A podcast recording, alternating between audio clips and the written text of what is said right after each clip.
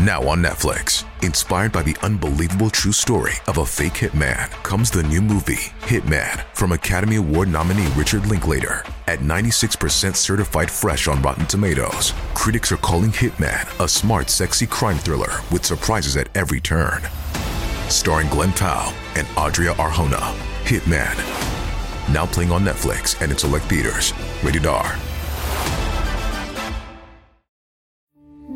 We took brought them to our land. An endless night, ember hot and icy cold. The rage of the earth. We made this curse. Carved it in the blood on our backs. We did not see. We could not, but she did. And in the end, What will I become? Senwa Saga. Hellblade 2. Play it now with Game Pass.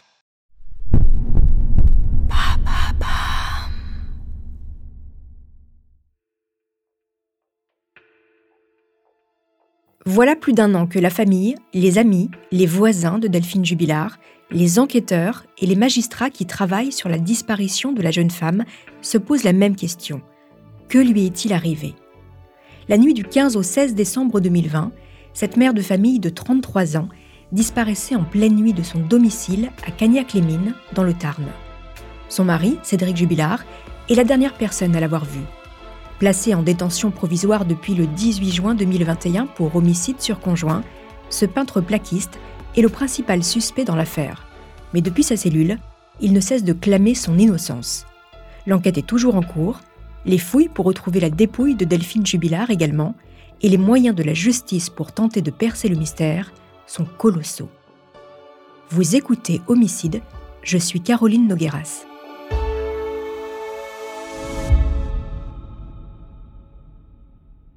Chaque jour, la presse apporte quelques éléments et indices supplémentaires sur l'affaire Delphine Jubilard. Mais pour l'heure, il n'y a toujours pas d'aveu ni de corps. Pendant quatre épisodes, je vais revenir sur le déroulé de cette affaire et à l'aide de mes invités, des reporters qui suivent cette enquête depuis le début, nous allons essayer de percer les secrets de cette disparition dont tout le monde parle depuis plus d'un an. Voici donc l'énigme Delphine Jubilard.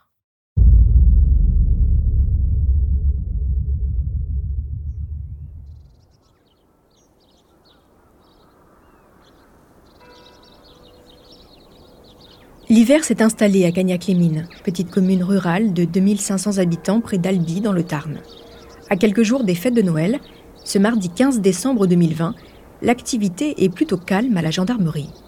La deuxième vague de Covid-19 est en train de s'éloigner, le confinement a laissé place à un couvre-feu.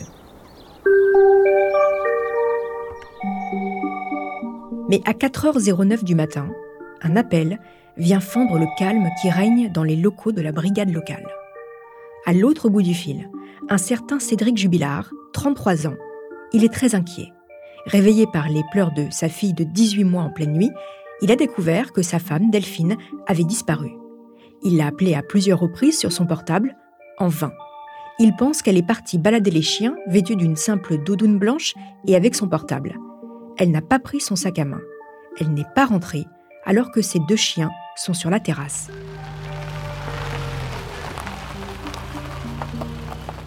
À 4h50, deux gendarmes débarquent dans la maison des jubilards. Le logement se trouve à la sortie de la ville, dans un quartier résidentiel composé de maisons modernes. Celle du couple est encore en travaux.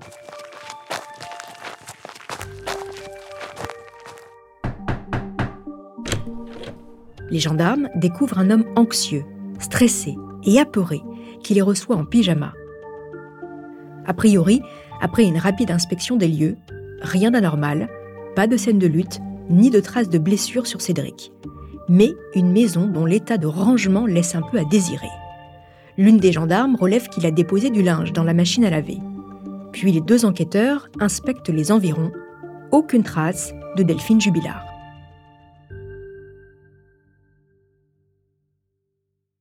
Au petit matin, les copines de Delphine apprennent la disparition de leur amie en ouvrant leur téléphone portable. Dans un message groupé sur WhatsApp, envoyé à 4 heures du matin, juste avant d'avoir appelé la gendarmerie donc, Cédric leur écrit. Coucou, quelqu'un a vu Delph? Je la cherche partout. Je veux juste savoir si tout va bien. Elle est chez toi? Les copines de Delphine répondent que non, elles n'ont pas de nouvelles de la jeune femme. Mais elles sont inquiètes. Ce n'est pas dans les habitudes de Delphine de disparaître en pleine nuit, d'autant que ces derniers temps, tout allait bien. Delphine, infirmière de nuit dans une clinique d'Albi, était en congé. Elle avait déjà acheté les cadeaux de Noël pour ses deux enfants, Louis, 6 ans, et la petite de 18 mois. Le jeudi, elle avait justement rendez-vous avec son groupe de copines pour un petit café entre filles, et elle s'en réjouissait. Les heures passent et Delphine ne réapparaît pas. Son téléphone borne sur l'antenne de la commune mais à 7h48 du matin, il s'éteint. Au cours de la nuit, son mari a tenté de la joindre 180 fois. Vers 8h du matin, ce 16 décembre, Cédric Jubilard se rend à la gendarmerie pour faire sa déclaration de disparition inquiétante.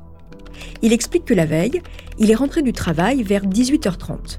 Il a préparé le dîner et mis la petite au lit. Il est parti se coucher à 22h30 car il devait se lever tôt pour aller au travail le lendemain matin. Cédric travaille sur des chantiers. Delphine, elle, est restée devant la télé avec leur fils aîné. Ils ont regardé La France a un incroyable talent ensemble sur le canapé du salon. Cédric s'est réveillé un peu après 3h30 par les pleurs de sa petite fille qui avait perdu sa tétine. Delphine n'était pas dans son lit, ni dans le canapé où elle a l'habitude de dormir ces derniers temps. Il a fait le tour de la maison il a constaté que les chiens étaient dehors alors qu'ils dorment habituellement dans le garage pendant l'hiver. Delphine serait-elle partie en pleine nuit promener ses chiens et aurait-elle fait une mauvaise rencontre? C'est en tout cas l'hypothèse de son mari. Les gendarmes veulent en savoir plus sur les relations entre Delphine et Cédric. Et Cédric déclare aux enquêteurs. Delphine a demandé le divorce il y a trois mois. La procédure est en cours. Nous avons chacun notre avocat.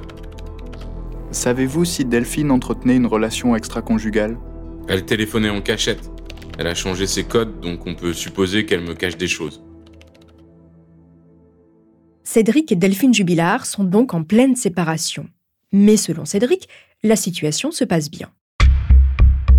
À 11h du matin, ce 16 décembre, des spécialistes de l'identification criminelle se rendent dans la maison des Jubilards pour une fouille un peu plus approfondie. Mais là encore, rien d'anormal n'est relevé. Si ce n'est cette couette, dans le tambour de la machine à laver tout juste propre, que les enquêteurs saisissent. Les chiens renifleurs perdent la trace de la jeune femme à 200 mètres de son domicile. Delphine aurait-elle été embarquée par un rôdeur? Ou alors a-t-elle eu un accident? À ce stade, aucune hypothèse n'est privilégiée. Le procureur d'Albi décide d'ouvrir une enquête pour disparition suspecte. 50 gendarmes sont mobilisés pour rechercher Delphine Jubilard dans les alentours. Des zones boisées escarpées sont inspectées, les plans d'eau sont sondés, un hélicoptère et un drone appuient les recherches. Tous les voisins du couple sont questionnés. Personne n'a croisé la jeune infirmière. Pour la famille et les amis de Delphine, quelque chose cloche. L'hypothèse avancée par Cédric d'une sortie en pleine nuit avec les chiens, ils ont du mal à y croire. Delphine a peur du noir, elle ne serait jamais sortie seule. Quant à ses chiens, elle ne s'en occupe pas. En témoigne Michel, le voisin des jubilards, entendu par les enquêteurs. Le retraité l'assure, il n'a jamais vu une seule fois Delphine promener ses chiens. C'est Cédric qui les gère.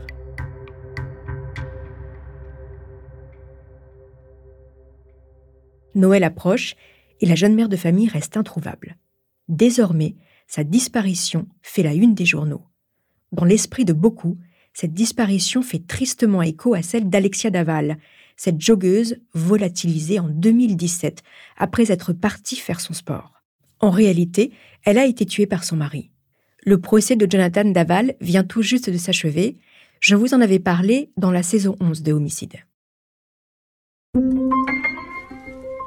On va commencer à en faire des, groupes de, 15 par exemple, et après on va les, on va les étoffer. Peut-être qu'on en fera partir un petit peu avant, euh, au fil du, volume de personnes qui, arrivera.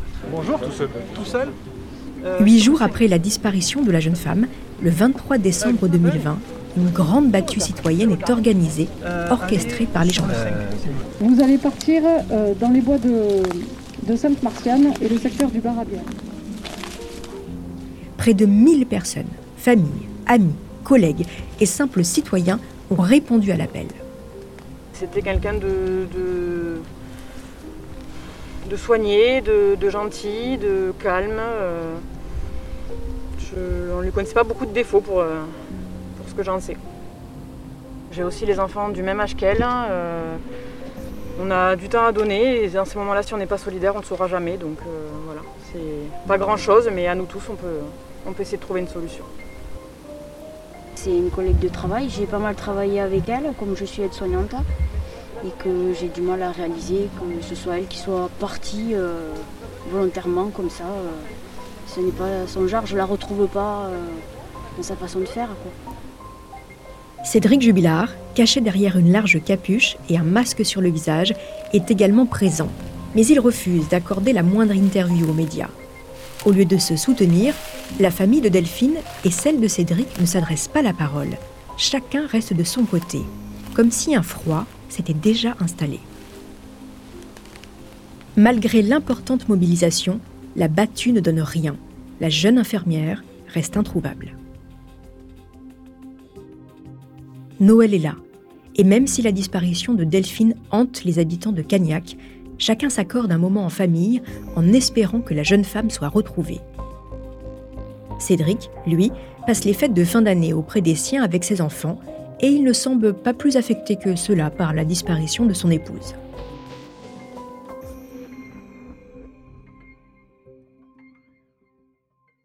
Côté enquête, c'est désormais la section de recherche de Toulouse qui se charge de l'affaire. Une information judiciaire pour enlèvement et séquestration a été ouverte. Ce sont donc de plus gros moyens qui sont affectés par la justice pour retrouver la jeune femme. Le 6 janvier 2021, les habitants de Gagnac-les-Mines, commune d'habitude si calme, assistent médusés au va-et-vient des enquêteurs dans la maison des jubilars. Écoutez le reportage du 13h de France 2 le 6 janvier 2021. Les véhicules de gendarmerie se succèdent depuis ce matin devant le domicile du couple jubilar. Pour la troisième fois, les enquêteurs concentrent leurs recherches sur cette maison placée sous scellé. Mais cette fois, des spécialistes de l'identification criminelle sont venus équipés de chiens et d'outils de haute technologie pour scanner les murs et les sols en profondeur. Delphine Jubilard est toujours introuvable, trois semaines après sa disparition. En pleine nuit, cette jeune infirmière de 33 ans s'est volatilisée laissant ses deux enfants de 18 mois et 6 ans. Un départ inexplicable pour plusieurs de ses proches, représentés par leur avocat. Depuis le début, je pense que ce qui leur paraît invraisemblable, c'est le départ de cette jeune femme en pleine nuit, sans, raison valable. Elle n'avait pas pour habitude de partir se promener la nuit avec ses chiens. Pour les gens que je représente, c'est du domaine de l'invraisemblable.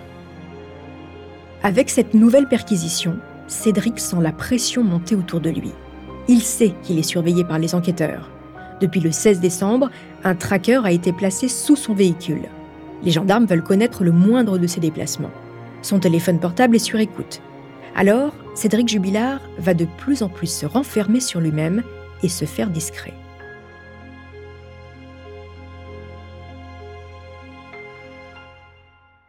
Pour aller plus loin, je suis avec Nicolas de Labarère, journaliste à BFM TV. Nicolas, bonjour. Bonjour. Merci d'avoir accepté mon invitation. Alors, vous avez réalisé le documentaire Jubilard pour le meilleur et pour le pire dans la case Ligne Rouge, diffusé en octobre dernier sur BFM. Nicolas, vous allez euh, nous apporter votre éclairage pendant euh, toute cette saison de homicide. Alors, vous êtes allé à plusieurs reprises à Cagnac-les-Mines. Quelle est l'ambiance dans ce village? Est-ce que les habitants se côtoient, se parlent? Quand on est arrivé, on est allé euh, euh, au milieu du village, à la sortie de l'école, où là, évidemment, on voit bah, tous les habitants qui c'est un village normal, quoi, rien de rien de particulier. Et évidemment, quand on arrive en tant que journaliste, ils, nous voient arriver de loin. Donc les gens ont tendance un petit peu à fuir les journalistes parce que parce que depuis le début de l'affaire, à chaque rebondissement, ils voient revenir les équipes de télévision, de radio, de presse écrite. Et c'est vrai que c'est une pression qui est peut-être un petit peu lourde à porter pour eux euh, au bout d'un moment. Euh, après, quand on y reste un petit peu un petit peu longtemps, on finit par arriver à, à établir un contact. Vous, vous avez établi un contact privilégié avec euh, les amis de Delphine Jubilaire, notamment assez vite, qui, qui ont témoigné dans votre reportage. Quel est le premier ressenti de, de ces jeunes femmes quand euh, Delphine disparaît? Au départ, euh, ces jeunes femmes, je pense, n'ont pas vraiment d'avis particulier sur la culpabilité ou non de Cédric Jubilard, parce que ben, ça fait longtemps qu'elle le fréquente. Euh, alors c'est vrai que Cédric Jubilard n'est pas apprécié par, par, par une partie des amis de Delphine. C'est pas vrai pour tout le monde, mais enfin, il a quand même une réputation qui fait que c'est quelqu'un de, de, caractériel, de pas facile à vivre. Donc c'est vrai que euh, les amis de Delphine Jubilard aiment bien, euh, pour en tout cas pour celles auxquelles je pense, voir Delphine en dehors de Cédric, pas forcément en couple, mais juste après la disparition, c'est un couple du village. Euh, personne ne va imaginer automatiquement, c'est peut-être lui qui l'a tué. Enfin, c'est je pense que tout le monde est un peu dans l'expectative, dans l'attente. D'ailleurs, on, le voit, Amy, qui est une des plus proches amies de Delphine, on la voit à la battue citoyenne qui est organisée. Elle est avec mmh. Cédric Jubilard, elle le soutient. Euh, elle se dit, il a besoin de d'aide quand même. Il vient de, sa femme a disparu.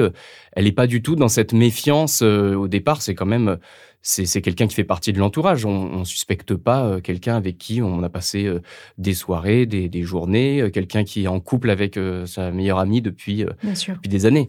Bien sûr. Voilà, c'est pas flagrant dès le départ en tout cas. Voilà. Merci beaucoup Nicolas Delabarrère. Je rappelle que vous êtes journaliste à BFM TV et que vous avez signé le film Jubilard pour le meilleur et pour le pire. On va vous retrouver dans le prochain épisode de cette affaire. Merci. Merci à vous. À présent, les enquêteurs vont se concentrer sur la personnalité de Cédric Jubilard et sur le couple qu'il formait avec Delphine. Qui est-il? Quel est son parcours? Aurait-il pu faire du mal à sa femme? Les enquêteurs vont donc fouiller dans la vie du couple et faire d'importantes découvertes. La disparition de Delphine Jubilard ne semble pas affecter Cédric plus que ça. En tous les cas, c'est ce qu'il laisse savoir.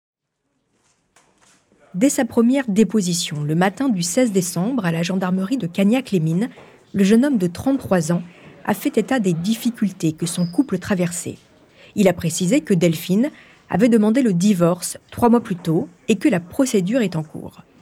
La photo de famille qui circule dans la presse, où l'on voit Cédric et Delphine penchés tendrement sur leur petite fille qui vient de naître, avec leur fils aîné qui les entoure, n'a donc plus rien de réaliste. Pourtant, tout avait magnifiquement bien commencé entre Delphine et Cédric.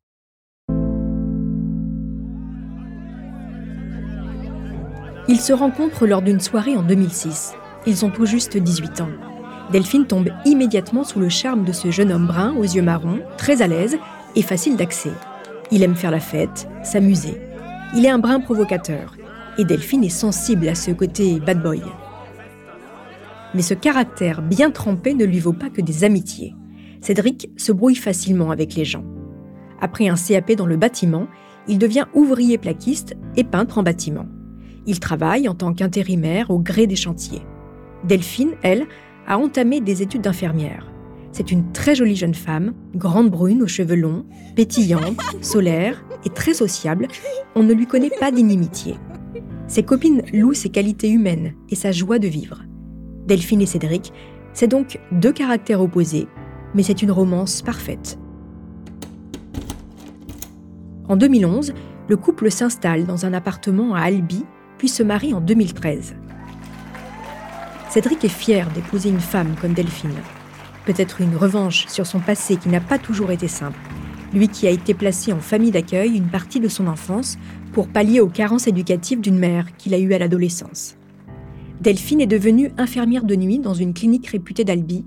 Elle aime beaucoup son travail et s'entend à merveille avec ses collègues. Cédric est travailleur, il enchaîne les chantiers les deux amoureux s'imaginent dans une belle villa entourée d'un beau jardin et d'une piscine où l'on pourrait entendre des rires d'enfants. À Cagnac-les-Mines, ils trouvent un terrain, dans leur budget, un peu à l'écart du centre. Delphine est en train de tutoyer son rêve. En 2013, peu avant la naissance de leur premier enfant, ils emménagent dans leur nouvelle maison construite par Cédric. Elle est encore en chantier.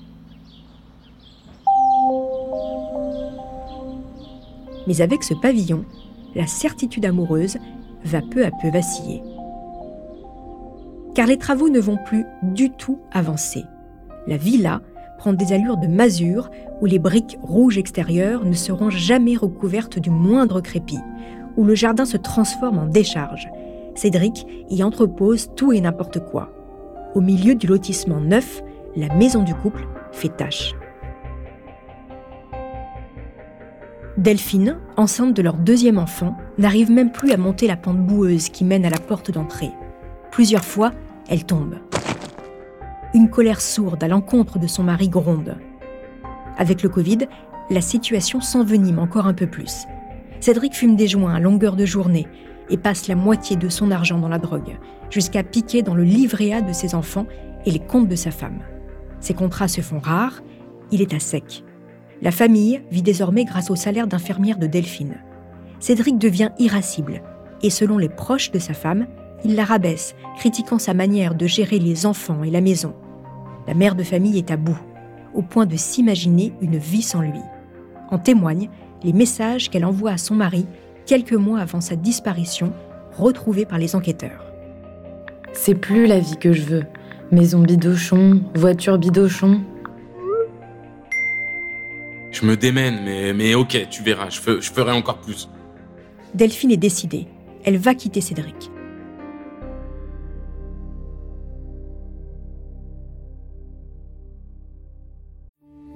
We took it all. We brought them to our land. An endless night, ember hot and icy cold. The rage of the earth. We made this curse.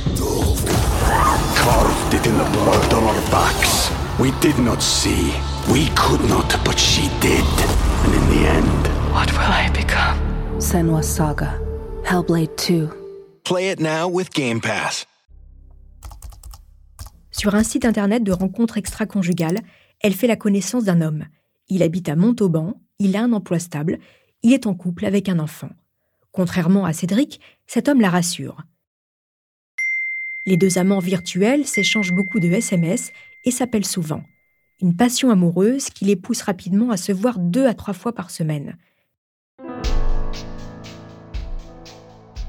Mais Cédric n'est pas dupe. Il a compris. Delphine est en train de lui échapper et ça le rend fou. Si Delphine s'en va, il risque de tout perdre. Sa vie de famille, sa maison, son train de vie. Alors il se met en tête de démasquer cet amant. Il cherche d'abord à géolocaliser son épouse alors qu'elle se trouve avec lui. Delphine se rend compte et elle ne cache pas sa colère. Voici ce qu'elle écrit par texto à Cédric. Fous-moi la paix. Demain, j'appelle un avocat. C'est mort. Plus de retour en arrière. Et Cédric lui répond. Non, s'il te plaît, s'il te plaît, je t'aime. La procédure de divorce est lancée. Nous sommes trois mois avant la disparition de Delphine.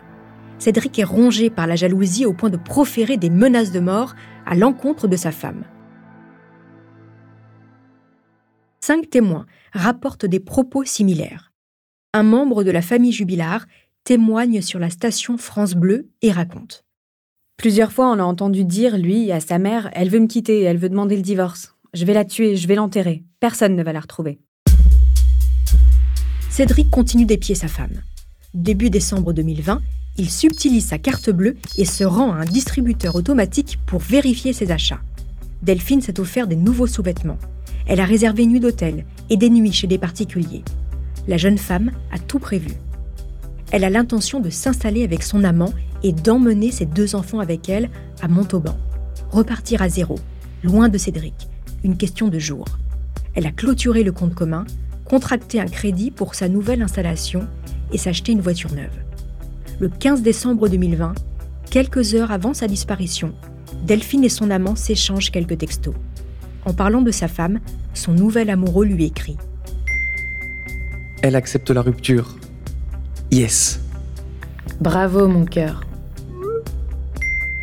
Un jour prochain, ton lit sera le mien. Je t'aime, mon cœur. C'est le dernier message de Delphine à son amant et son dernier signe de vie.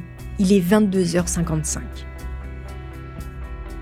Quelque temps plus tard, l'amant de Delphine sera entendu par la gendarmerie et son emploi du temps vérifié le soir du 15 décembre.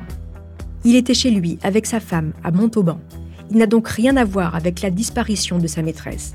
Quant à sa compagne, elle avait échangé avec Delphine peu de temps avant sa disparition, demandant à sa rivale de se faire discrète le temps que la séparation soit actée. Une demande qui avait été acceptée par Delphine.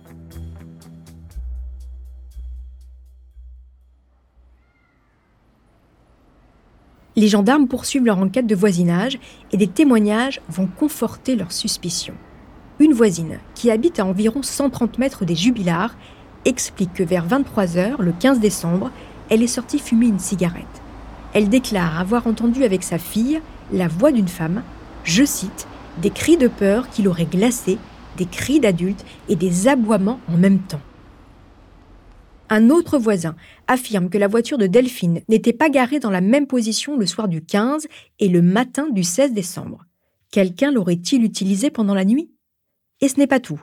Le lendemain de la disparition de Delphine, son fils, Louis, 6 ans, est entendu par les gendarmes. Il raconte que la veille, il ne s'est rien passé de spécial. Mais un mois plus tard, le jeune garçon est réentendu. Et cette fois-ci, sa version des faits n'est plus tout à fait la même. Voici ce qu'il déclare. Ils se disputaient. Après, j'entendais des gros mots. J'entendais Alors, puisque c'est comme ça, on va se séparer.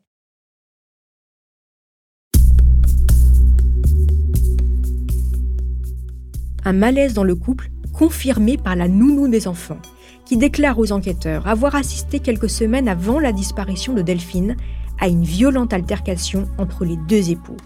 Cédric, la prenant à témoin, lui aurait lancé, en désignant Delphine Elle veut divorcer. Elle va voir ce qu'elle va voir.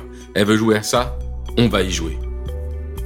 Avec tous ces témoignages, l'étau se resserre autour de Cédric Jubilard. Alors il décide de prendre un avocat et de se constituer partie civile ce sera maître Jean-Baptiste Allary. Après avoir écarté l'hypothèse d'un rôdeur, d'une disparition volontaire, de l'amant et d'un possible suicide, la théorie des enquêteurs, la voici. Cédric Jubilard et Delphine auraient eu une violente altercation.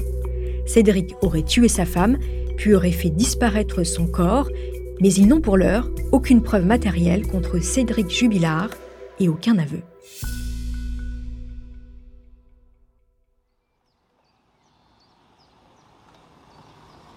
L'hiver s'en est allé, le printemps s'est installé et déjà l'été approche. Tous les jeudis, depuis la disparition de Delphine, ses amis et quelques bénévoles ratissent les campagnes alentours à sa recherche, en vain. Six mois sans nouvelles. Que lui est-il arrivé?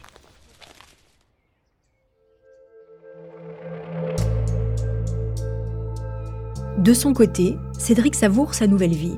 Il a repris le travail, fait la fête chez lui avec quelques amis, et par le biais des réseaux sociaux, il est même devenu une petite célébrité. Des admiratrices correspondent avec lui et lui témoignent leur soutien.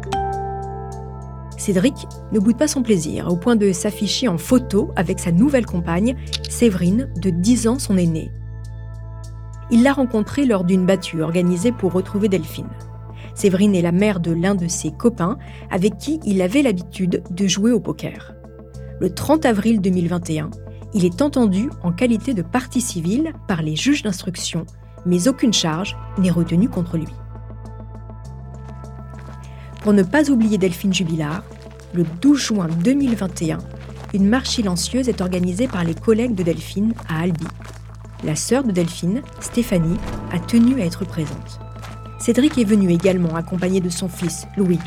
Casquette vissée sur la tête, lunettes de soleil et barbe de trois jours, comme à son habitude, il se fait discret et semble détaché.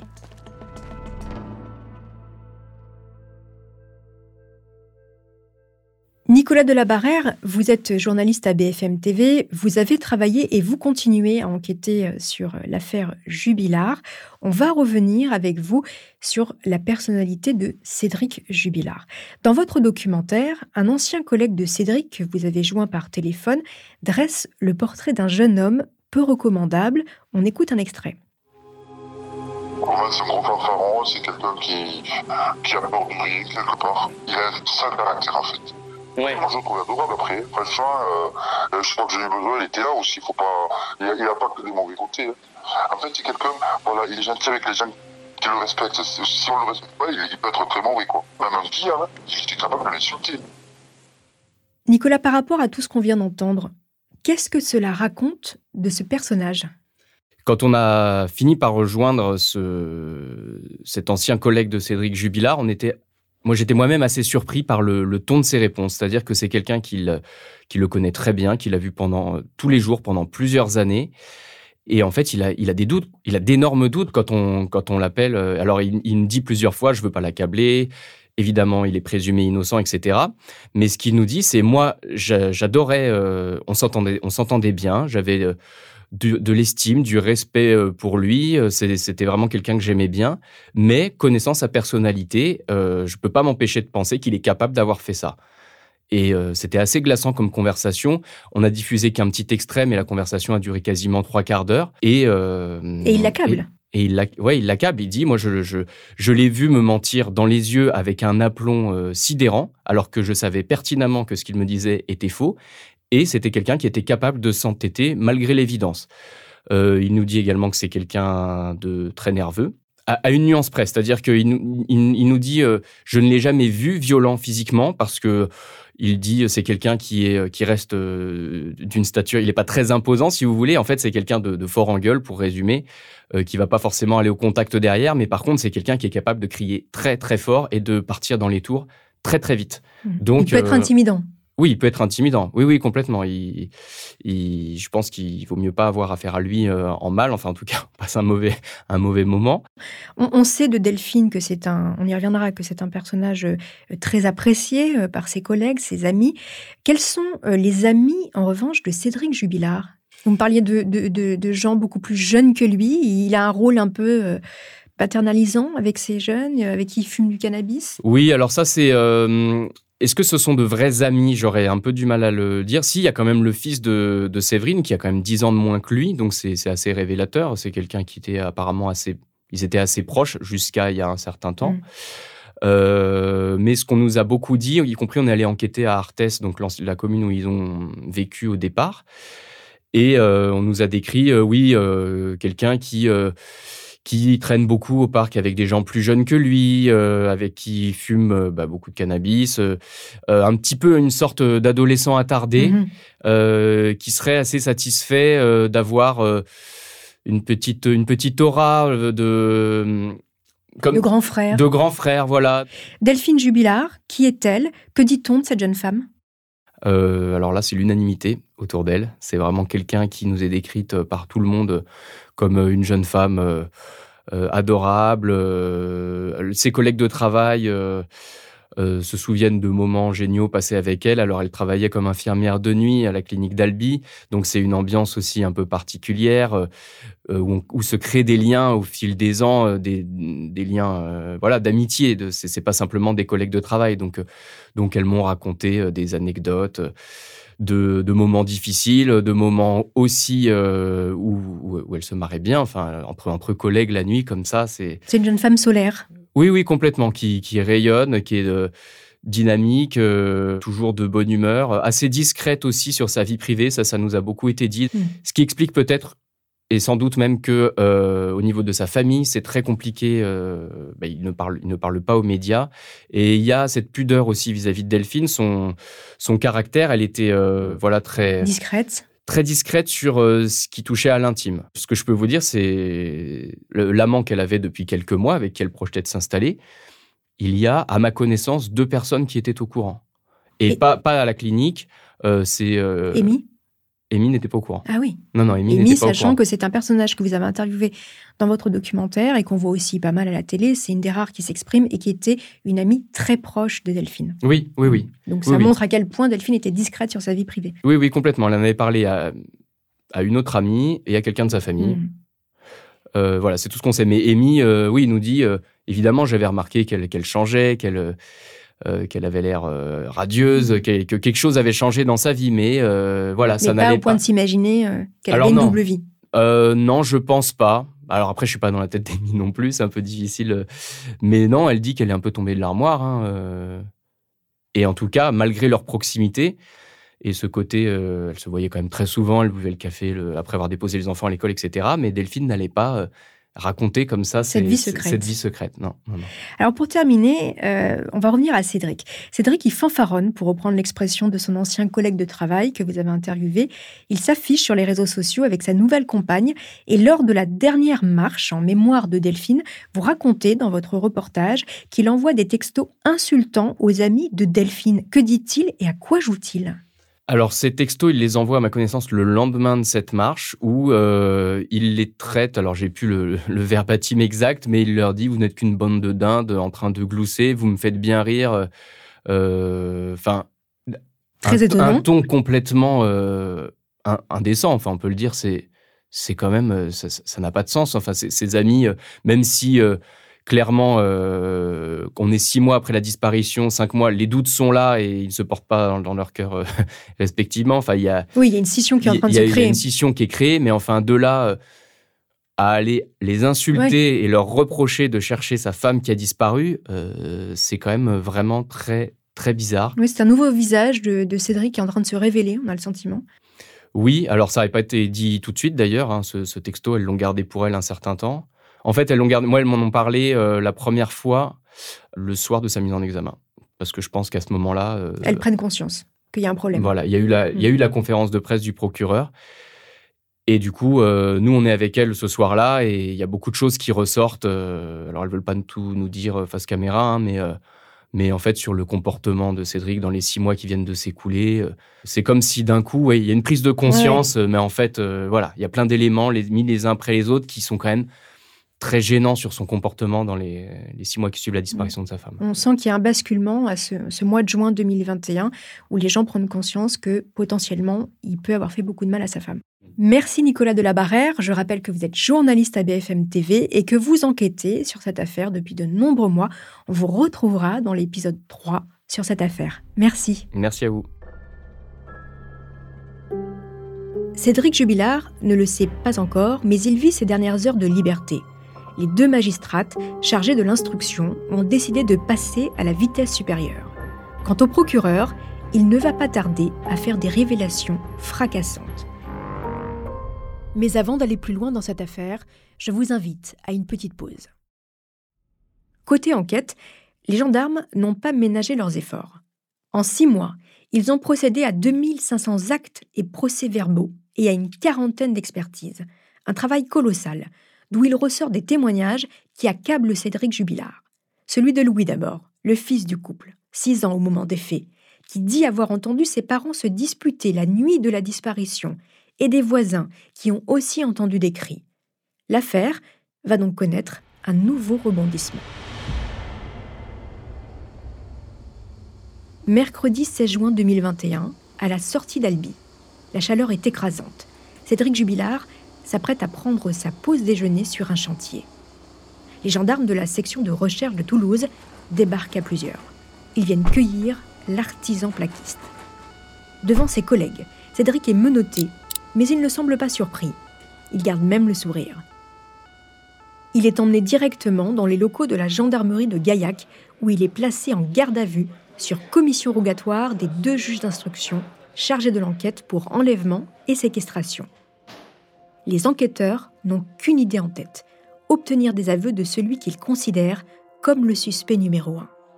Pas moins de dix gendarmes sont réquisitionnés pour faire parler le suspect, des enquêteurs et des analystes du comportement du renseignement criminel de la gendarmerie. Tous vont le scruter dans les moindres détails. Cédric Jubilard va d'abord patienter de longues heures dans une pièce isolée, car une autre personne a aussi été placée en garde à vue et elle est auditionnée par les gendarmes. Il s'agit de sa mère, Nadine, 50 ans. Le compagnon de Nadine est également entendu et leur pavillon à Carmaux a été perquisitionné un peu plus tôt dans la journée. Tous les enquêteurs ont donc les yeux rivés sur le clan Jubilard. Savent-ils quelque chose? Couvrent-ils Cédric? Il faut dire que la géolocalisation de Delphine pour la filer, rappelez-vous, installée sur son téléphone, qui avait rendu folle la jeune femme, eh bien c'est Nadine qui l'a placée à la demande de son fils. Les gendarmes le lui rappellent. Mais elle se défend, expliquant qu'elle a fait cela pour aider son fils et lui prouver que Delphine ne le trompait pas. Le même jour, le pavillon de Séverine, la nouvelle compagne de Cédric, celle avec qui il s'affiche désormais sur les réseaux sociaux, est aussi perquisitionné l'intérieur de sa maison et son jardin entièrement fouillés. Mais cela ne donne rien. La quadragénaire est entendue en audition libre, puis relâchée. Dans les locaux de la gendarmerie de Gaillac, les heures passent et les enquêteurs livrent à la mère de Cédric les témoignages qu'ils ont recueillis durant les six derniers mois, de quoi créer le doute chez cette femme qui semble ébranlée par la situation. Écoutez le témoignage de son avocate, maître Jessica Chefaroudi, qui témoigne dans le documentaire de Nicolas Delabarère sur BFM TV. Avec le rythme des auditions, avec tout ce qu'elle a entendu, évidemment qu'elle finit par se dire voilà, si de toute façon on, est là en garde à vue, si les enquêteurs me racontent tout ça, euh, s'ils sont aussi persuadés que, c'est Cédric, oui, ben forcément c'est lui. À 22h30, les gendarmes organisent une confrontation entre Nadine et son fils Cédric en présence de leur avocat. Nadine supplie son fils de dire la vérité. Cédric lui répond qu'il n'a rien fait. Après 48 heures de garde à vue, la mère de Cédric ressort de la gendarmerie, libre. La garde à vue de l'artisan plaquiste est loin d'être terminée. Une par une, les gendarmes vont abattre leurs cartes. D'abord, la déclaration de son fils sur la dispute de ses parents. Jubilard rétorque qu'il a pu se tromper dans les dates. D'autres éléments intriguent les enquêteurs. Cédric passe beaucoup de temps sur son téléphone et ne l'éteint jamais. Or, la nuit du 15 au 16 décembre, il le coupe de 22h à près de 4h du matin. Pour quelle raison?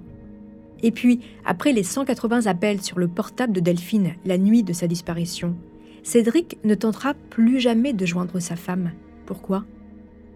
L'hypothèse des enquêteurs est celle-ci. Cédric intercepte les conversations entre Delphine et son amant. Il entre dans une grande colère, le couple se dispute violemment, puis Cédric tue sa femme. Pour les enquêteurs, c'est un féminicide.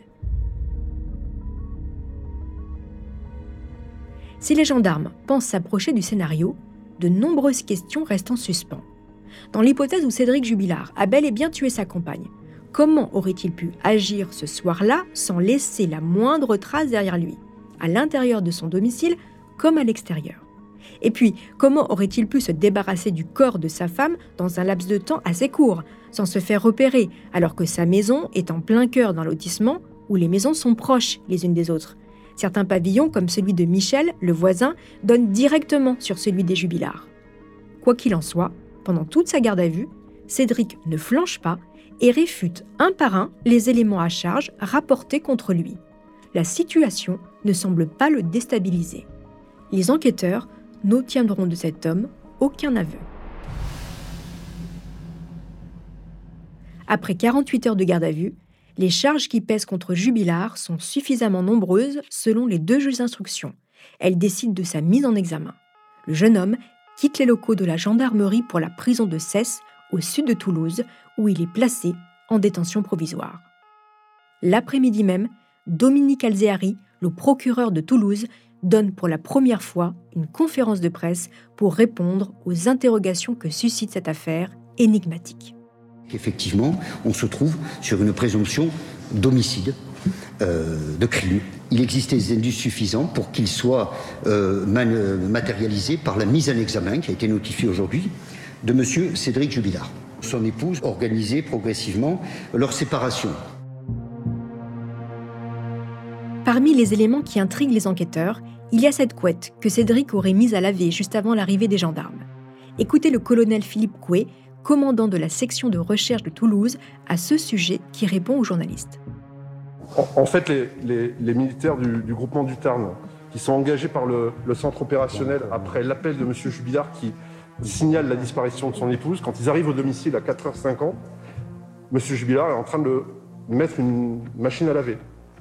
Et dans le tambour de la machine à laver, il y a en fait la couette qui en fait est sur le, le canapé du salon canapé sur lequel dort habituellement son épouse, avec laquelle il est en voie de séparation. Ce qui est, euh, comme le disait le monsieur le procureur euh, de la République, euh, assez étonnant compte tenu Dans le du contexte. Et du déroulé des faits. On sait aujourd'hui que ce n'est pas la couette de Delphine qui se trouvait dans la machine à laver à ce moment-là. Cédric ne la passera à la machine que 35 heures plus tard. Toujours est-il qu'il envoie bien une machine avec du linge à 4 heures du matin au moment où sa femme vient de disparaître. Étonnant lorsque l'on sait que Cédric n'est pas très à cheval sur la propreté. Sa maison est sale et mal rangée lorsqu'il reçoit les gendarmes, et il est habillé d'un pyjama crasseux, selon les mêmes gendarmes. Parmi d'autres éléments, l'attitude de Cédric Jubilard après la disparition de sa femme intrigue les enquêteurs. Ce deuil si rapide, le fait de parler de son épouse au passé et de reprendre aussi rapidement une vie affective. Les mois passent et Cédric reste en prison. Il est placé à l'isolement et selon l'un de ses gardiens, le jeune homme a une attitude troublante. Il semble serein, avec presque une pointe d'arrogance. Joue-t-il un rôle? La cellule de Jubilard dispose d'un téléphone avec lequel il appelle régulièrement sa compagne Séverine. Il sort dans la cour, il fait du sport, il a un régime classique. Le 6 juillet 2021, Cédric est extrait de sa cellule pour être transféré au palais de justice de Toulouse. Ses avocats, maître Jean-Baptiste Allary, assisté de maître Emmanuel Franck et maître Alexandre Martin, ont demandé sa remise en liberté. Selon eux, leur client n'a rien à faire en prison. Les trois avocats vont jouer la carte de l'erreur judiciaire. Parmi leurs arguments, la fameuse couette que Cédric n'a en fait lavé que 35 heures après la disparition de sa femme. Si le jeune homme voulait cacher des preuves, pourquoi avoir attendu aussi longtemps pour la laver? Ou encore le témoignage de Louis qui n'a que 6 ans au moment des faits. Quel crédit lui apporter? Et enfin, il y a selon eux d'autres pistes qui n'auraient pas été suffisamment exploitées, comme ce chauffeur de taxi qui dit avoir vu marcher une femme en pleine nuit le soir de la disparition sur le bord de la route, et elle était vêtue de blanc. Mais les arguments de la défense sont balayés. Cédric Jubilard retourne en prison. Systématiquement, les demandes de remise en liberté de l'artisan plaquiste seront refusées. 15 octobre 2021. C'est un interrogatoire serré qui attend Cédric Jubilard devant les deux juges d'instruction à Toulouse. Entouré de ses trois avocats, comme à son habitude, Jubilard est imperturbable et clame son innocence. Il dit ne plus supporter l'isolement. Les deux magistrates le mettent face à ses nombreuses contradictions, mais il a réponse à tout. Il repart en prison, affirmant qu'un innocent est derrière les barreaux. Le 3 décembre, Cédric sera à nouveau entendu par les deux magistrates. Elles n'obtiendront rien de plus. Je suis avec Nicolas Delabarrère, journaliste à BFM TV et réalisateur du documentaire Jubilard pour le meilleur et pour le pire. Nicolas, bonjour. Bonjour. Alors Nicolas, on va remonter un petit peu dans le temps. Cédric Jubilard s'attendait-il, selon vous, à être placé en garde à vue pour le meurtre de son épouse en juin 2021, sachant que nous sommes six mois après la disparition de sa femme? Alors il y a une scène assez étonnante euh, au moment où les gendarmes arrivent sur son lieu de travail pour l'interpeller à la pause de midi sur un chantier à la sortie d'Albi. Il les accueille avec le sourire et quasiment, euh, il, fanfaronne quasiment, enfin comme à son habitude en fait, c'est sa personnalité. Il, il, il, se laisse passer les menottes, il se laisse interpeller et il dit bah, forcément que ça allait m'arriver. Dans ce genre d'affaires, on suspecte toujours le mari, euh, c'est toujours le premier suspect. Voilà, donc effectivement, il semblait s'y attendre. Euh, alors à moins que ce soit son, son aplomb qui le, le pousse à réagir comme ça, mais enfin c'est, il savait très bien qu'il était, il savait qu'il était sur écoute. Euh, On sait comment il le sait, ça Je pense qu'il s'en doute. Et d'ailleurs, dans, toutes les écoutes, euh, il se passe un nombre de choses. Enfin, il, n'a a aucun filtre. ça, l'amuse, en fait, d'être écouté par les gendarmes. Euh, il téléphone en allant acheter son shit à Albi, en expliquant ce qu'il est en train d'acheter. Enfin, voilà, ça, c'est un jeu pour lui. Il sait très bien que ce genre de petit délit mineur, c'est pas ça qu'on lui reproche. Donc, c'est. Voilà. Finalement, il conduit sans permis. Oui. Ah oui, alors il a, ça, c'est important de le dire. Mm. Il a été suspendu. Il a plus de permis. Il a été suspendu à cause justement de euh, des stupéfiants et je crois de l'alcool. Mais il conduit quand même sans permis et ça a l'air de bien l'amuser. Oui, oui, ça l'amuse et, il sait qu'il est sous surveillance des gendarmes. Euh, et qu'il le laisse conduire euh, sans permis pour, pour le suivre dans ses déplacements, voir s'il ne va pas retourner sur une possible hypothétique scène de crime ou scène où il aurait, ou endroit où il aurait enterré Delphine. Euh, il y a cette espèce de, jeu et du chat et de la souris qui semble, dans les, dans, les six mois qui suivent la disparition de sa femme, l'amuser. Donc il sait qu'il est sous surveillance. Alors il y a un moment quand même, pour être précis, je pense, où il relâche un petit peu la garde, c'est quand euh, sa constitution de partie civile est acceptée, fin avril. Euh, où il est entendu par, par les, par les, par les deux magistrates, oui. Ouais, voilà. avec son avocat. Alors son avocat, a posteriori, m'a dit je n'ai pas été dupe de la manœuvre, c'était évidemment pour lui faire euh, relâcher la garde. Oui, parce que ce qui, est intéressant d'expliquer aux auditeurs, c'est qu'il y a une technique dans tout ça. On l'entend une première fois en audition libre. C'est parce qu'il s'est constitué partie civile. Comme ça, il a accès à son propre dossier. Mhm. Donc lui se dit qu'il est entendu en, en audition libre, donc manifestement, il n'est pas inquiété. En réalité, si on comprend bien, c'est parce que les enquêteurs sont en train d'avancer sur l'enquête et ne veulent pas ébruiter tout cela.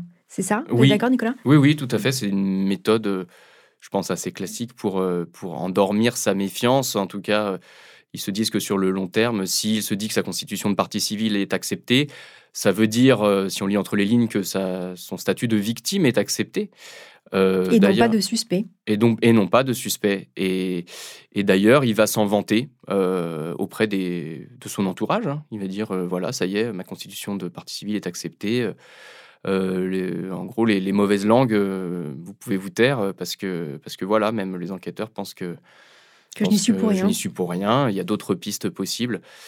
voilà. Alors après, est-ce que entre ce moment de constitution de partie civile et le moment où il interpellé, il était vraiment persuadé que ça y est, c'était bon?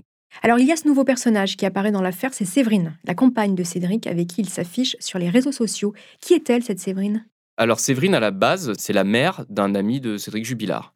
Ils se connaissent depuis de nombreuses années, je dirais, euh, de vue. Enfin, c'est quelqu'un qui, n'a pas débarqué de nulle part euh, récemment c'est quelqu'un qui est dans le voilà dans, dans l'entourage ou les cercles plus ou moins éloignés de connaissances depuis longtemps, mais ils se sont rapprochés. Euh, ils se sont rapprochés lors d'une battue. Lors d'une battue. Et, ce, serait, leur, euh, leur, histoire se serait nouée à ce moment-là. En tout cas, apparemment, ils se mettent en couple vers le mois d'avril. Mmh. Elle a 10 ans de plus que lui. Elle a 10 ans de plus que lui, euh, effectivement. et il s'affiche sur les réseaux sociaux sans réfléchir aux conséquences. Voilà, sans, réfléchir au fait que ça peut évidemment heurter euh, tout l'entourage de Delphine. Euh, et il s'affiche pas que sur les réseaux sociaux, hein. c'est dans le village, il passe en voiture avec lunettes de soleil. Euh. Ah il y a un côté, c'est le côté provocateur de, qui fait partie de la personnalité de Cédric Jubilard et elle a l'air de, voilà, d'apprécier ça. D'apprécier ça. Ils ont aucun aucun état d'âme, aucun, aucun complexe vis-à-vis de tout ça. C'est assez bizarre. Assez étonnant. Et elle aurait un sacré caractère, cette Séverine. Hein. Vous, vous me disiez quand on a préparé l'interview, elle a la menace de mort euh, facile. Euh, c'est vrai, ça? C'est ce que les gens disent sur place? Oui, c'est quelqu'un qui est très sanguin, euh, très nerveux. nous, avec nous, je dois dire que le contact est assez mal passé assez vite. en revanche, oui, ce qu'on peut dire, c'est comme Cédric Jubilard, elle n'est pas du tout, euh, elle ne fait pas du tout profil bas. Mmh. Et jusqu'à récemment, euh, je dirais jusqu'à son placement en garde à vue, euh, elle a, oui, elle a beaucoup menacé les gens qui, qui cassaient du sucre sur le dos de Cédric. C'est-à-dire qu'elle l'a défendu, elle l'a défendu. Elle a dit il est innocent. Et au-delà de dire elle je pense qu'il est innocent, elle est allée. elle est très active sur, sur Facebook et elle contacte les gens directement pour leur dire de se taire, euh, d'arrêter de, casser du sucre sur le dos de Cédric Jubilard. Euh, euh, voilà, elle fait. elle est très à l'aise, quoi. Elle est très, oui, oui, oui, elle, est, elle est très à l'aise. Non, mais c'est vrai que c'était pas facile, même avec les amis de Delphine, qui pourtant avaient envie de parler, mais je sais que ça faisait partie de l'équation, les réactions de Séverine, qui allait encore venir faire un scandale. Donc, une fois qu'il part en, prison, c'est c'est Séverine, qui, Séverine qui, qui gère la maison. Voilà, c'est Séverine qui gère la maison. Euh, qui fait des allers-retours. Euh, voilà, donc elle est présente dans le voisinage. Elle, elle n'habite mhm. pas à cet endroit-là, elle habite euh, à côté d'Albi, mais elle fait des allers-retours à Cagnac et donc elle est visible, présente. Et donc pour, pour les voisins, pour l'entourage de Delphine, oui, c'est quelqu'un qui fait partie du paysage et qui n'est pas forcément, enfin en tout cas pendant plusieurs mois, qui n'est pas forcément apprécié. Il y a une première suspicion des enquêteurs, puisque cette Séverine, elle est entendue une première fois. Sa maison et son jardin sont entièrement fouillés. Pourquoi? Euh, parce que c'est la personne avec qui Cédric a passé le plus de temps dans tous les, toutes les semaines précédentes. Euh, donc les enquêteurs, je pense, se, disent il faut forcément vérifier. Euh, commencer par là, c'est un endroit où il a passé du temps. il s'est potentiellement confié à elle hors écoute téléphonique, forcément. Voilà, je pense qu'ils veulent savoir ce qu'elle a, ce a à dire, hein, tout simplement. C'est ce qu'on développera dans l'épisode 4. Merci beaucoup Nicolas de la Barrère. Je rappelle que vous êtes journaliste à BFM TV et que vous enquêtez sur cette affaire depuis plusieurs mois. Merci beaucoup. Merci à vous. Un an jour pour jour après la disparition de Delphine, le 15 décembre 2021, l'affaire va connaître un nouveau coup de théâtre. Séverine, la compagne de Cédric Jubilard, est cette fois-ci placé en garde à vue pour des soupçons de complicité de recel de cadavres. Pour quelle raison? Eh bien car un homme vient de faire des révélations fracassantes aux gendarmes. Des révélations qui impliquent directement Cédric Jubilard dans le meurtre de sa femme, mais aussi sa nouvelle petite amie Séverine. Il s'appelle Marco, il est l'ancien voisin de cellule de Cédric Jubilard. Mais avant d'aller plus loin dans cette affaire, je vous invite à une petite pause. Pour parler des dernières avancées de l'enquête, je suis en ligne avec Ronan Folgoas, journaliste au Parisien. Ronan, bonjour et merci d'avoir accepté mon invitation. Alors vous êtes actuellement à Cagnac-les-Mines, dans le Tarn, pour les besoins de votre enquête, une enquête que vous suivez depuis ses tout débuts. Vous êtes d'ailleurs le seul journaliste à avoir rencontré et interviewé Cédric Jubilard avant son placement en détention provisoire. On va d'abord s'intéresser à Marco, ce nouveau personnage qui entre dans l'histoire à partir de septembre 2021. Qui est-il ce Marco? Marco est, un détenu qui, euh, est placé euh, euh, dans le quartier de, l'isolement de la maison d'arrêt de Toulouse-Seyss, comme, comme Cédric Jubilard, et il se trouve qu'ils sont voisins de cellules. Et ils ont un point commun, Marco et Cédric, c'est qu'ils dorment assez peu, semble-t-il, et ils ont l'habitude de se réveiller tôt le matin. Et en ouvrant la fenêtre, ils peuvent, euh, comme ça, euh, à travers les barreaux, euh, bah, converser de manière assez libre.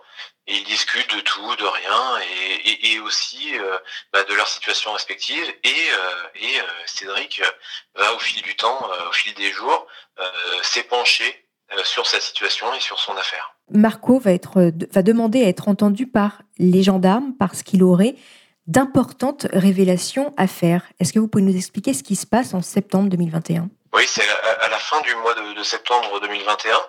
Euh, Marco va effectivement demander euh, via l'administration pénitentiaire à être entendu par les gendarmes pour leur dire eh bien que Cédric Jubilard lui euh, aurait confié ce qui ressemble beaucoup à des aveux, puisque Cédric Jubilard aurait euh, développé auprès auprès de Marco eh bien des euh, le, scénario criminel qui aurait euh, provoqué son son, son, passage à l'acte finalement puisqu'il explique Cédric aurait expliqué qu'il était allongé dans son lit ce, ce soir du, du, du 15 décembre 2020 qu'il se serait euh, levé et pour aller chercher son, son, chargeur de téléphone et que euh, son chargeur de téléphone étant situé euh, dans la cuisine de la maison et que sur le trajet, eh bien il aurait surpris son, son épouse sur sur son téléphone et qu'il l'aurait subtilisé, il l'aurait arraché même des, des, mains pour reprendre les termes exacts et, et qu'il aurait ainsi découvert les messages que son épouse échangeait avec son amant.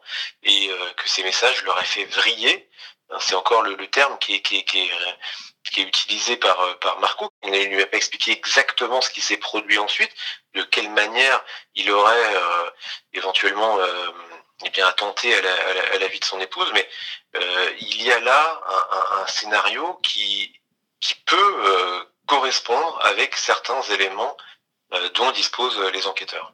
Voilà, selon Marco, il se dénonce et il parle également d'une arme, un couteau, oui, alors ça c'est dans un autre temps. Euh, c'est au cours d'un, enfin l'issue euh, plutôt de la diffusion d'une émission Faites entrer l'accusé, qui est consacrée à un, fait divers qui s'est déroulé il y a quelques années dans le Tarn et dans lequel le, mis en cause euh, a utilisé un couteau. Et lui, Cédric, Jubilard euh, aurait euh, rebondi en quelque sorte sur ce sur ce sur cette euh, sur ce fait divers en disant bah moi ces abrutis en parlant des enquêteurs ils n'ont même pas retrouvé le couteau. Et cette phrase là évidemment elle a fait tilt. En tout cas cette phrase là a été entendue par deux co-détenus de Cédric Jubilard et d'ailleurs, cet autre codétenu qui confirme avoir entendu ces propos parle également, en parlant de Cédric, d'un personnage assez détestable qui se met en avant et euh, qui parle très mal, dans des termes très négatifs, très péjoratifs, de son épouse Delphine.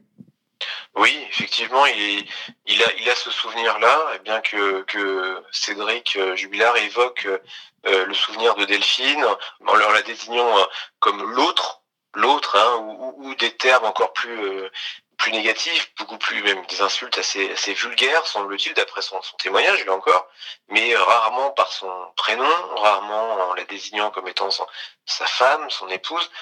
il, il, a des termes assez assez durs et il il se consacre lui-même comme étant le plus grand cocu de France. Et on voit là apparaître un trait un trait de personnalité qui, qui, revient souvent dans les témoignages à propos de Cédric Jubilard. Je fais un petit pas de côté, mais vous, vous avez rencontré Cédric Jubilard avant euh, sa mise en examen et, et, avant son placement en détention provisoire. Euh, quel personnage est-il? Quel homme euh, est-il? Et qu'est-ce que vous avez ressenti quand vous l'avez rencontré? Alors, je suis très très prudent par rapport à ça parce que Cédric Jubilard peut, peut présenter plusieurs facettes selon son, son, envie, selon son humeur, moi, j'ai pu apercevoir l'une de ces facettes. Mmh. Euh, cette facette-là, c'est celle d'un d'un homme, euh, euh, comment dirais-je, euh, assez assez vif intellectuellement, qui s'exprime facilement, qui est relativement attachant, c'est-à-dire qui c'est quelqu'un qui, qui, qui, qui, est capable de sociabiliser pendant un temps donné, hein, c'est-à-dire moi, je l'ai vu que quelques heures à, à, à, à trois reprises, mmh. dont une fois en tête-à-tête, euh, pendant 4-5 heures de temps. Euh, donc c'est un temps euh, limité, mais euh, pendant ce temps-là, il a pu se montrer, euh, oui, assez euh, capable de converser, capable de s'intéresser aussi un petit peu à son interlocuteur, mais mais mais aussi très très prolixe, très très très très très doué pour parler de lui-même. Euh, beaucoup plus que de son épouse finalement. C'est Mhm. aussi ça qui m'avait quand même marqué. Un personnage très auto-centré C'est le, c'est le terme qui revient souvent pour le définir, mais c'est, c'est, c'est exactement l'impression qu'il, qu'il m'a faite. C'est, c'est il, il est très, euh, très, très auto-centré, très, très, oui, un peu, un peu narcissique, un peu Mhm. forcément. Et puis après, avec- je, je dis ça avec beaucoup de prudence parce qu'il est aussi à ce moment-là, euh, quand je le rencontre en avril euh, 2021, il est au centre un peu de, de l'actualité. Tous les, tous les regards sont braqués sur lui. Donc, euh, donc il peut aussi, euh, euh, à juste titre, penser qu'il est euh, le centre du monde, le centre de son monde en tout cas. Mhm. Euh, Bien sûr. Mais euh, mais c'est vrai que ce qui est troublant à cet instant-là, quand je le rencontre, c'est qu'il a, il, est, il parle de son épouse en termes euh, assez négatifs finalement. Euh, et, et je ressens assez peu d'affect euh, de sa part. Il y, a, y, y, y très peu de tristesse en fait. Il y a, très peu de sentiments. euh, il, y a, simplement des souvenirs globalement, globalement négatifs de, de son épouse disparue, ce qui est assez troublant évidemment. Mhm. Alors on va revenir euh, aux révélations de, de Marco. Est-ce que Marco révèle aux enquêteurs où serait euh, le corps de Delphine? Non, non, non, il ne révèle pas. Il, euh, il oriente, euh, il oriente vers euh, vers un lieu qui qui, semble avoir du sens, puisque Cédric lui aurait dit qu'il aurait enterré son, épouse près d'un endroit qui a brûlé. Et donc cet, élément rentre en, en résonance avec un autre élément dont les enquêteurs disposent en réalité depuis le mois de juin, depuis le mois de juin 2021, c'est qui a été euh, révélé celui-là par, euh, par Séverine au cours d'une audition, quand, euh, quand Séverine lui avait demandé de manière un peu frontale et un peu provocatrice, mais alors, qu'est-ce que tu as fait de ta femme? Et, et, euh, et, euh, et c'est vrai que Jubilard a fini par lui dire, bah, je, je, je l'ai enterré euh, près de la ferme qui a brûlé. Et évidemment, c'était prononcé à l'époque, d'après évidemment le, le souvenir de, de, de Séverine, c'était prononcé sur le ton de l'humour noir, de la provocation. Bon, et ces deux éléments mis euh, côte à côte, euh, rapprochés, eh bien, euh, laissent à penser que euh, Cédric, là encore, persiste à, à, à dire bien que oui, qu'il a pu enterrer euh, sa femme près d'un endroit qui a brûlé, donc près, et possiblement pas cette ferme qui a brûlé, mais en réalité, il n'y a pas d'indice euh, très très précis. Hein, c'est une Mhm. construction. euh, Toujours est-il que, que Séverine et Marco vont se rencontrer à plusieurs reprises. Et qu'est-ce qu'il en ressort de ces rencontres? Alors, qui, ce qu'il apparaît, c'est que euh, Cédric euh, missionne Marco parce qu'il sait au moment où il lui parle, au moment où il se confie, au moment où il va même lui euh, lui transmettre euh, euh, des lettres de, de, de, de cellule à cellule, hein, parce qu'il y a un système de transmission par yo-yo. Euh, ils peuvent se, les, les détenus peuvent se transmettre énormément de choses, euh, des, des, des, de la nourriture, euh, de la drogue et donc des petits mots et des petites lettres. Et donc Cédric missionne Marco pour transmettre euh, des lettres euh, à Séverine lorsqu'il sortira de, de, de détention, ce qui est prévu pour euh, le début du mois d'octobre. Cédric c'est- a ça en tête. au moment où il transmet, parce qu'il transmet pas n'importe qui, il transmet à un détenu qui va qui va qui va être en, liberté dans quelques jours, liberté sous, sous contrôle judiciaire, mhm. liberté quand même. Bon, et, et, donc euh, euh, Marco sort sort de détention, mais entre temps, il a établi un contact avec les gendarmes et les gendarmes euh, et le service d'enquête, hein, le service de section de recherche de, de Toulouse, euh, auraient pu éventuellement euh, lui dire bah non non, euh, vous, vous, ça vous concerne pas cette histoire, vous ne touchez à rien, vous restez dans votre coin, vous avez déjà suffisamment de problèmes avec la justice, ne n'en rajoutez pas. Bon, mais pas du tout. En réalité, ce qui se passe, c'est que les enquêteurs veulent tout de même creuser cette piste. Sait-on jamais Ils mhm. laissent prospérer un peu cette cette cette histoire et et, donc, ils, invitent euh, Marco à, obéir quelque part aux, consignes données par Cédric, les consignes étant de, prendre contact avec Séverine, qui est domiciliée euh, non loin d'Albi. Mhm. Alors, ils se rencontrent à plusieurs reprises Oui, à quatre reprises, entre le mois d'octobre et le, mois de décembre. La première fois, c'est en... Séverine est un, un peu prudente, un peu inquiète aussi. Elle, elle préfère se présenter avec euh, l'une de ses amies. Et les trois rendez-vous euh, suivants vont, vont, avoir lieu euh, en, en, solo, enfin en tête à tête, euh, Séverine étant seule avec Marco. Mhm. Alors vous racontez quand même dans un de vos articles dans le Parisien que il y a une volonté de déplacer éventuellement le corps, la dépouille de, de Delphine et de rapprocher ce corps de chez son amant. D'où vient cette histoire? On, s'est présenté par par Marco comme étant une suggestion de Cédric Jubilard. Mais là, là, il faut être à ce stade, en tout cas, à ce stade euh, de, l'enquête et à ce stade, enfin, au, niveau de connaissance qui, est le mien au, moment où je parle, euh, je suis bien incapable de vous dire si c'est une, une, idée forte euh, et claire de, de, Cédric Jubilard lui-même ou est-ce que c'est un, une construction, un schéma que qui s'opère dans, dans, la tête de Marco? Il, y a une zone grise encore, mhm. mais, mais, mais en tout cas, Marco, oui, présente ça comme étant une possibilité euh, suggérée euh, par, euh, par Cédric Jubilard de, pour, pour brouiller les pistes, pour mieux brouiller les pistes. Disant voilà, si jamais le corps de Delphine était découvert près du domicile de son de son amant, bien évidemment, ça détournerait les soupçons, mais, mais, mais en même temps, cette histoire, semble cousue de, fil blanc, parce que, parce que l'amant, quel intérêt a-t-il à supprimer la femme qui, qui va euh, sans doute avec laquelle il veut faire sa vie. Mhm. Ça n'a aucun sens. Mhm. Alors on a l'impression quand même que la grande difficulté avec ce Cédric Jubilard, c'est que c'est un personnage qui mélange tout le temps la fiction et le réel. Hein, on est toujours entre, entre deux lignes. Euh, est-ce que c'est ce sentiment aussi que vous avez depuis le temps que vous enquêtez sur cette affaire? Bien sûr, bien sûr qu'il y a, il y a, cette impression-là. C'est un, il faut pas oublier que, Cédric Jubilard est un, est un joueur, euh, un joueur dans l'âme un joueur, euh, un joueur de poker d'abord, ensuite un joueur euh, euh, via son, son, son, jeu fétiche qui est Game of Thrones, qui, qui, qui voilà, il a un usage quotidien de Game of Thrones sur son, sur son application de téléphone. C'est quelqu'un qui vit dans des, dans des univers un peu virtuels et où, le, la stratégie, ou le bluff font partie intégrante du, du jeu. Et on peut se demander effectivement si dans cette période de détention, il ne cherche pas à prolonger euh, les jeux qu'il a pu connaître dans sa vie euh, d'homme libre. Euh, c'est une hypothèse, ce n'est qu'une pure hypothèse. Hein.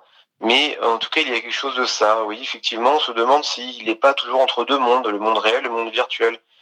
Alors, toujours est-il que les gendarmes ont décidé de prendre les aveux, enfin les aveux rapportés par euh, euh, Marco de Cédric Jubilard au sérieux. Et le 17 janvier, une centaine de gendarmes débutent des fouilles près de cette ferme qu'ils avaient euh, déjà fouillée par ailleurs, qui a brûlé. Alors, qui sont ces gendarmes? Ils sont une centaine. Pourquoi sont-ils aussi nombreux? Je, je, voudrais juste rajouter un point, si vous le permettez, sur, sur le caractère sérieux des éléments rapportés par Marco. Euh, si vous me permettez. Hein. Euh, Bien sûr. Il, y a quand même, il y a quand même euh, des éléments matériels dont dispose Marco. Ce sont ses, lettres, ce sont ses numéros de téléphone. Il a transmis, Cédric Jubilard a transmis quand même les numéros de téléphone de ses avocats. Il a transmis les numéros de téléphone de Séverine. Et, et donc, donc, cela veut bien dire qu'il y a un projet fomenté par Cédric Jubilard lui-même. C'était pas une fable créée de toutes pièces par Marco. Ça, cette hypothèse-là est écartée.